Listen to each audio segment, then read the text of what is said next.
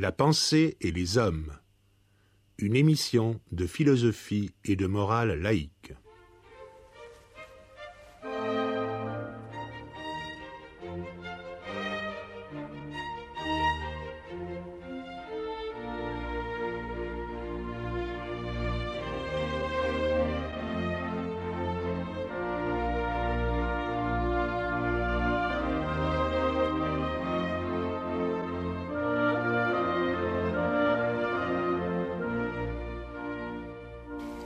Carlo Lux, bonsoir.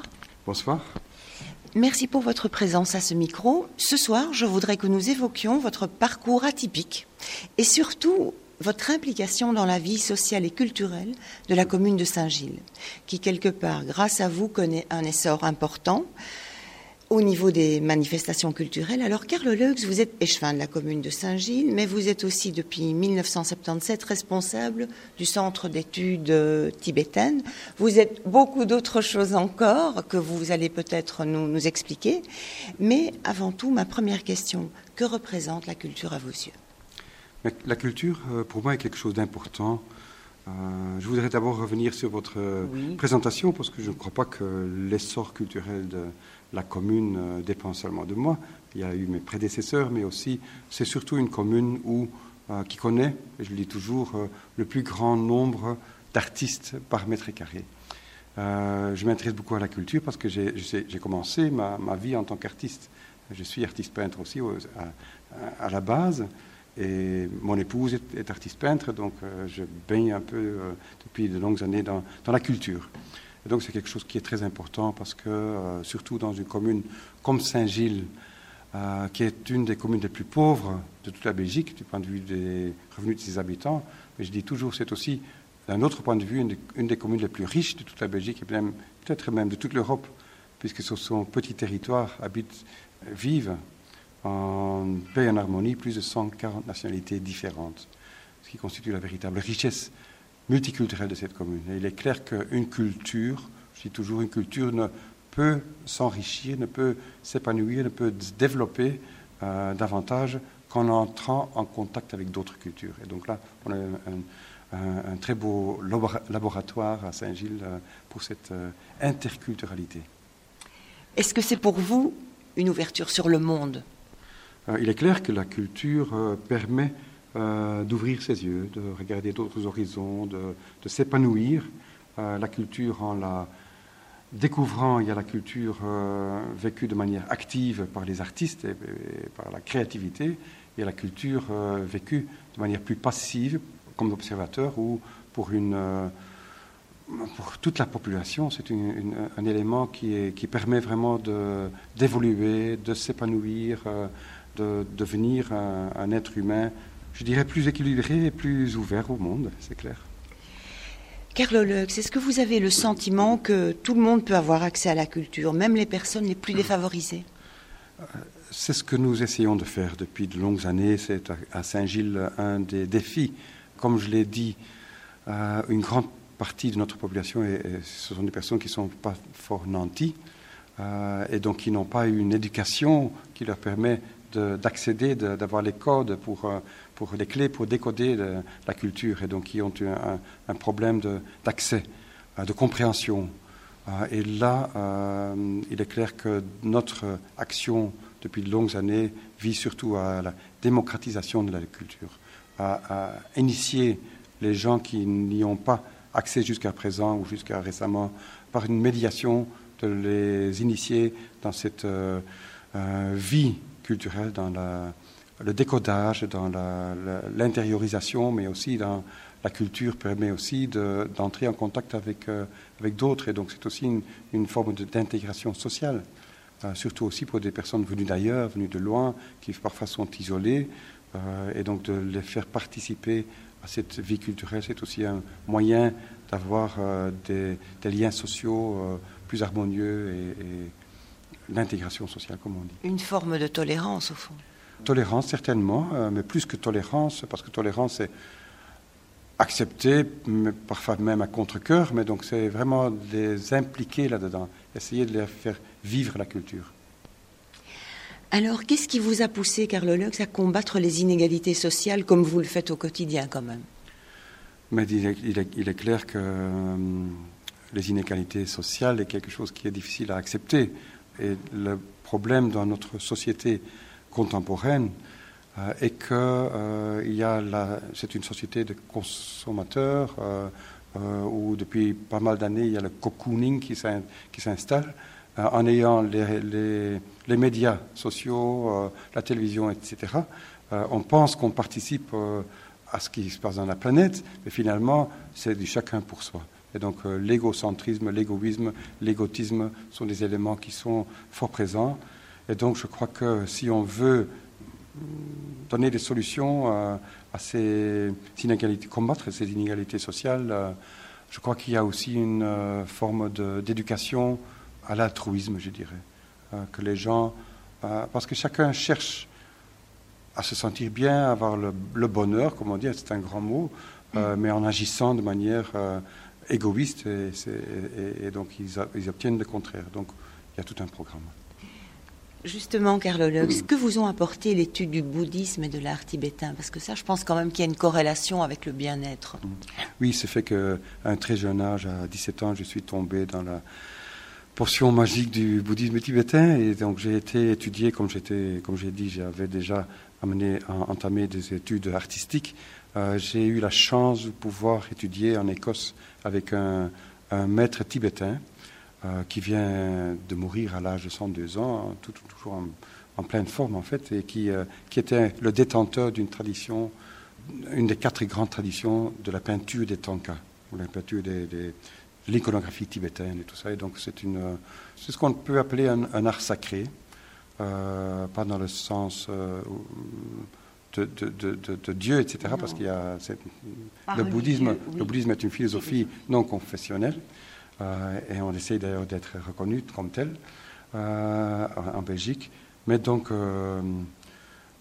j'ai eu cette chance et donc cette, le bouddhisme, c'est vrai que c'est quelque chose qui dans ma vie m'inspire, mais surtout c'est surtout un art de vivre. Le bouddhisme, ce n'est pas un culte, euh, c'est un art de vivre, c'est une philosophie, euh, ça m'aide à accomplir mes devoirs dans la vie sociale euh, et je dirais même politique, qui me permet aussi de ne pas tomber dans les pièges que tout homme ou femme politique rencontre dès qu'on monte dans les, les marches de l'évolution de la carrière politique, les pièges tels que le, le narcissisme, le- euh, la rivalité, euh, L'égocentrisme. euh, etc. Et donc, euh, et même parfois le, le mensonge, etc. On a, euh, ou, la, ou la corruption, même pour aller encore plus loin. Euh, il est important de pouvoir se surveiller. Chaque politique, en principe, commence, chaque jeune qui, entre en politique, euh, le fait dans un idéalisme pour pouvoir améliorer les conditions d'existence de ses concitoyens. Mais au fur et à mesure qu'on entre, qu'on euh, évolue, euh, il y a tous ces pièges qui ont comme conséquence qu'on perd euh, l'idéalisme du départ et qu'on entre dans l'appareil. Euh, donc c'est quelque chose que, en tant que bouddhiste, j'ai des méthodes qui me permettent tous les jours à me remettre en question, à me demander si les actions que j'ai entamées aujourd'hui ou que je vais entamer demain sont vraiment dans un, dans un but euh, altruiste pour le bien des autres ou est-ce que c'est pour ma pro- propre petite gloire? Mais je ne dis pas du tout, du tout que j'ai réalisé ça.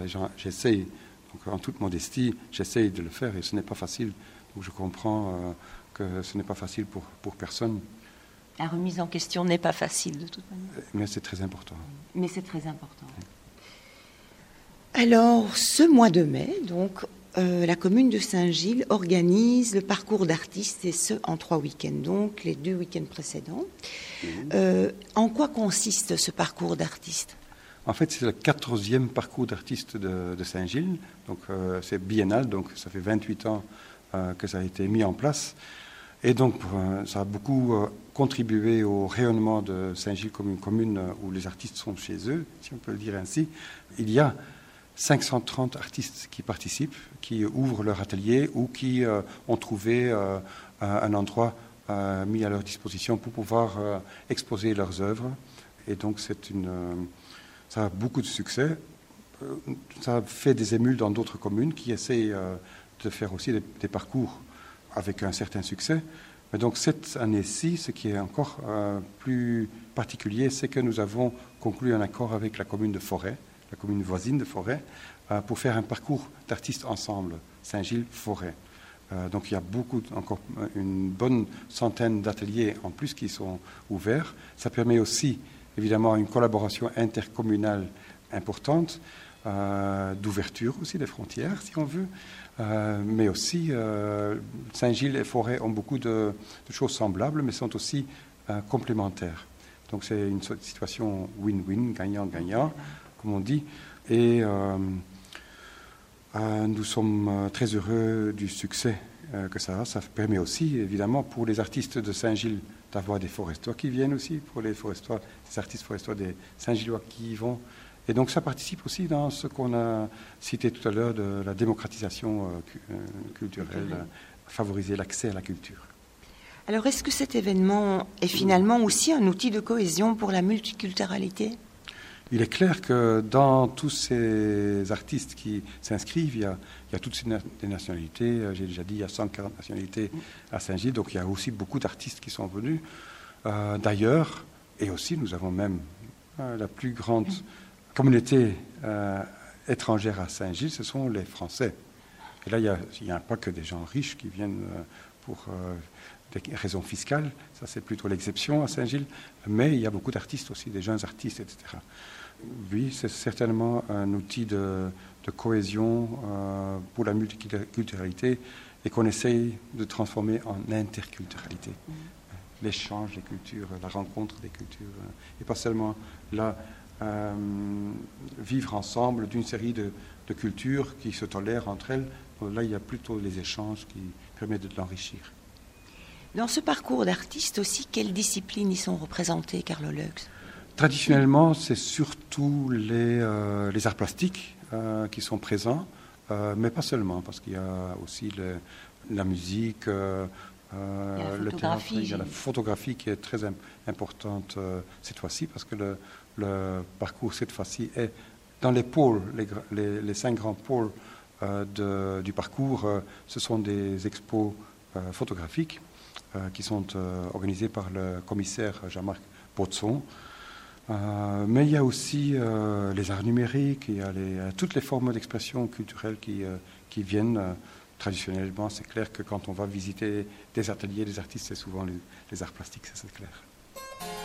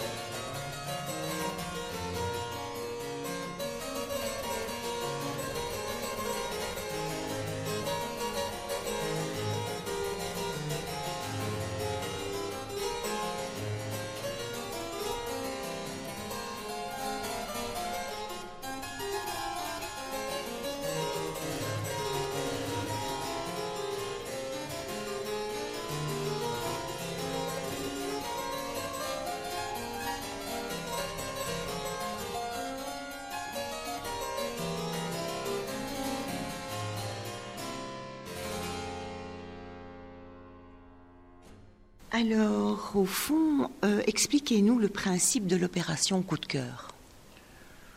C'est donc aussi dans le cadre du parcours d'artiste, euh, ça fait pas mal d'années, pas mal d'éditions du parcours qu'on l'organise déjà, c'est qu'on on donne la possibilité aux visiteurs, euh, quand ils s'inscrivent pour, ils reçoivent un catalogue, ils reçoivent aussi un, bulletin de vote, si vous voulez, avec, où ils peuvent citer les cinq artistes qu'ils aiment le plus, qu'ils ont le plus frappé.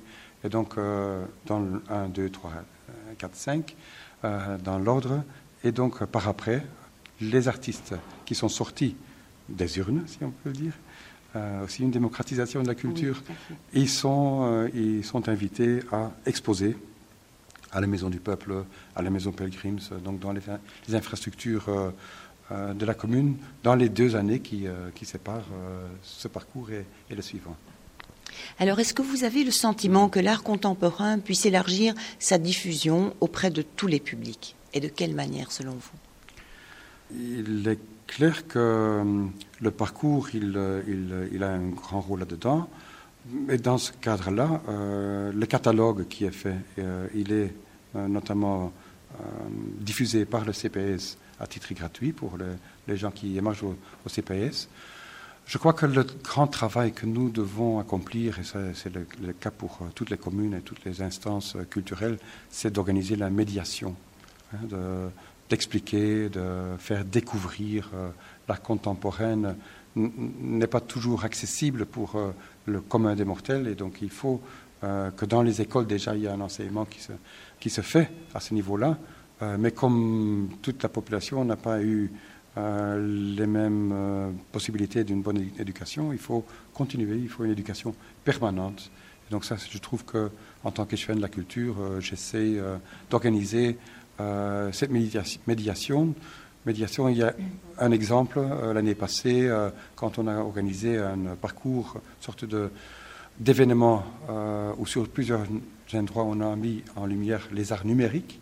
On avait une compagnie euh, liégeoise euh, qui est venue, qu'on avait invitée, qui s'appelle les Paracommandards, hein, et qui allait euh, sonner. Donc autour, c'était surtout à la Maison des Cultures, donc euh, qui se trouve dans un quartier un peu difficile de Saint-Gilles, et qui allait dans les rues environnantes sonner et parler avec les gens, les interviewer, etc. Et donc les inviter à venir. Donc c'était vraiment une, une démarche proactive.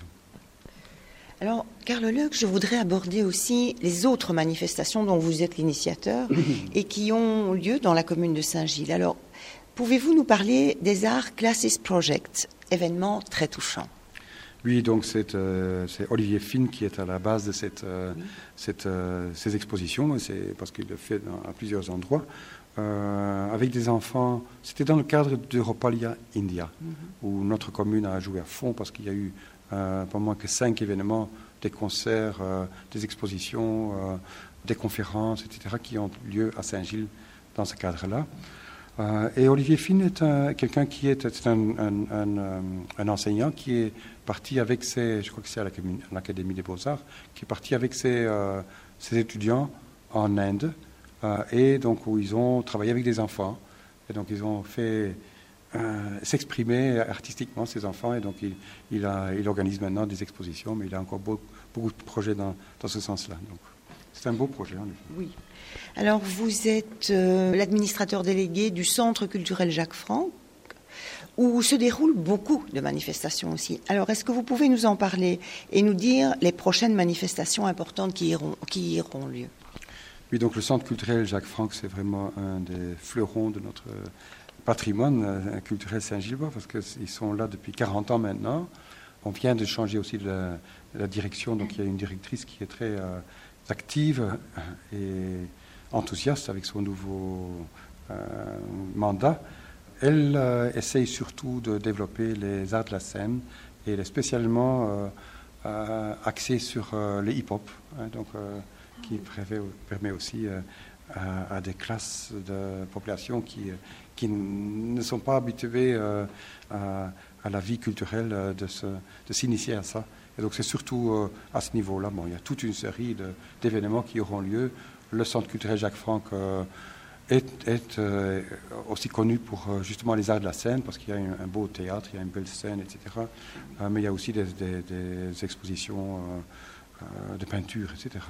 Donc nous avons développé une très belle collaboration entre le service de la culture et le centre culturel Jacques Franck, notamment dans l'élaboration que nous avons entamée actuellement, depuis quelques mois, d'un plan communale de politique culturelle.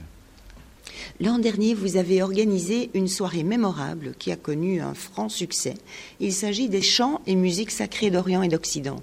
Alors, est-ce que vous comptez renouveler cette manifestation cette année et à quel moment? En fait, j'ai commencé cet événement annuel depuis quatre ans maintenant. Euh, je n'ai la culture que depuis deux ans, euh, mais auparavant, je le faisais, et je le fais encore comme ça, en tant qu'échevin des cultes et philosophies non confessionnelles. Parce que je pense que les arts, euh, les, différentes expressions artistiques, euh, souvent, par le passé, dans l'histoire, trouvent leur source dans la spiritualité. Euh, et donc, chaque année, à la Maison du Peuple, où on doit chaque fois refuser du monde parce qu'il y a 300 places et donc on a souvent plus de 400 inscrits ou des gens qui veulent y participer. Donc, on doit chaque fois refuser du monde. Mais c'est toujours un grand succès aussi parce que donc les gens reviennent chaque année, parce qu'on a des groupes, euh, par exemple de soufis, euh, on a des, groupes euh, turcs qu'on a déjà eu, des, des alévites. il y a la, la musique juive. Hein, qui chaque, pratiquement chaque année est mise à l'honneur aussi. On essaie toujours de trouver aussi dans le monde chrétien des expressions originales. On a eu des chants grégoriens, mais on a aussi euh, des euh, prestations, performances plus, euh, plus avant-garde. Hein. par exemple, je, je, reprends une vision d'une mystique du XIIIe siècle d'Anvers qui avait écrit des poèmes, etc. Il y a donc une artiste qui a mis ça en musique avec un violon assez avant-garde. Donc c'est une rencontre entre culture, mais aussi une rencontre entre convictions. Tout à fait. Et est-ce que cette, année, à quel moment ça aura lieu?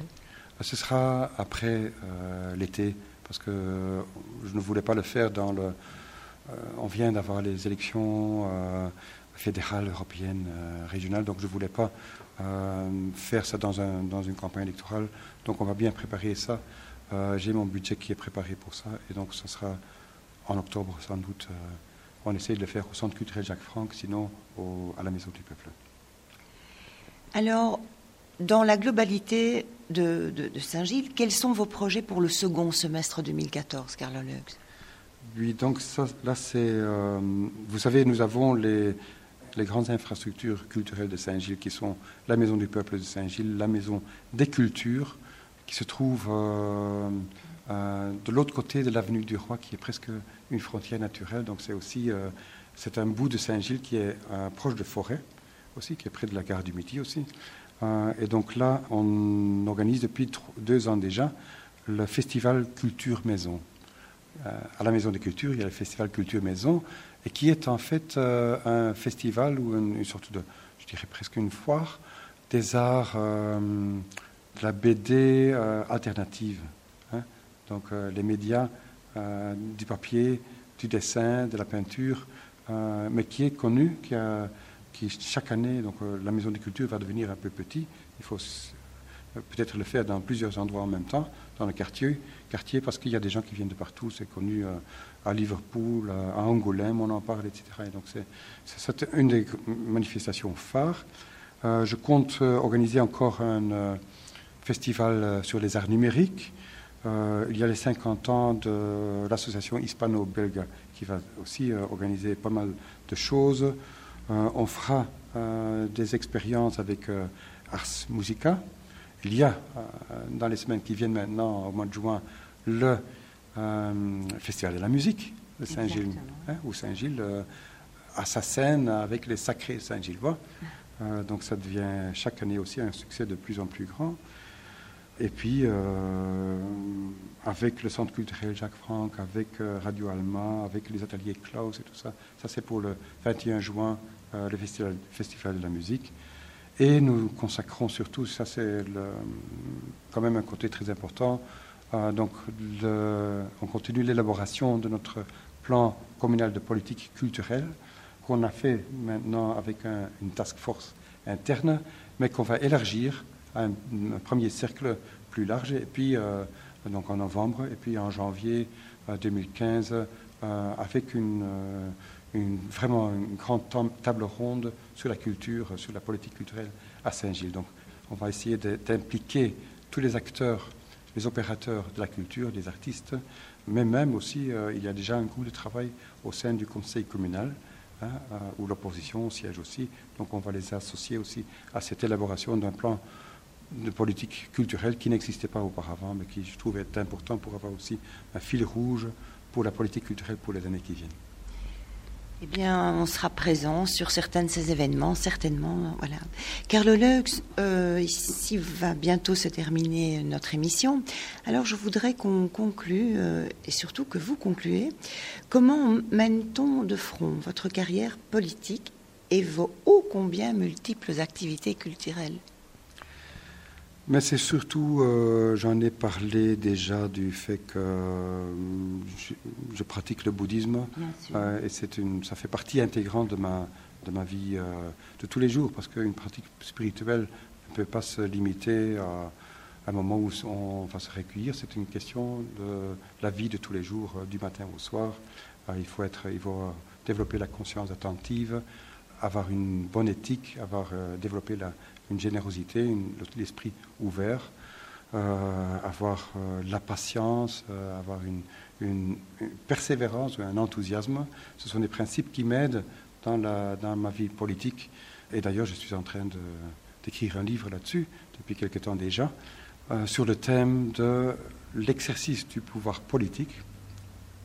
Est-ce qu'il est compatible avec une, un épanouissement spirituel? Donc moi, j'en suis convaincu. Mais donc je, je décris en fait l'itinéraire d'un candidat qui commence en politique avec tout son enthousiasme, qui passe par tous les pièges, qui doit les éviter pour y arriver finalement à, être élu, avoir une, un mandat important, un, bourgmestre ou un ministre, mais qui autour de lui a tout de suite une cour de courtisans qui le flatte et tout ça, et où il perd, il commence à se prendre au sérieux. Donc tous ces pièges sont à éviter évidemment, et donc il est pour moi parfaitement possible, malgré ce que pensent beaucoup de gens qui pensent que la politique euh, c'est pourri et c'est pour, euh, pour les corrompus, etc. Euh, je crois qu'il est parfaitement possible de mettre en œuvre l'altruisme, d'aider les autres en gardant les pieds sur terre et en, assumant des, des responsabilités politiques importantes, mais vraiment pour le bien des autres.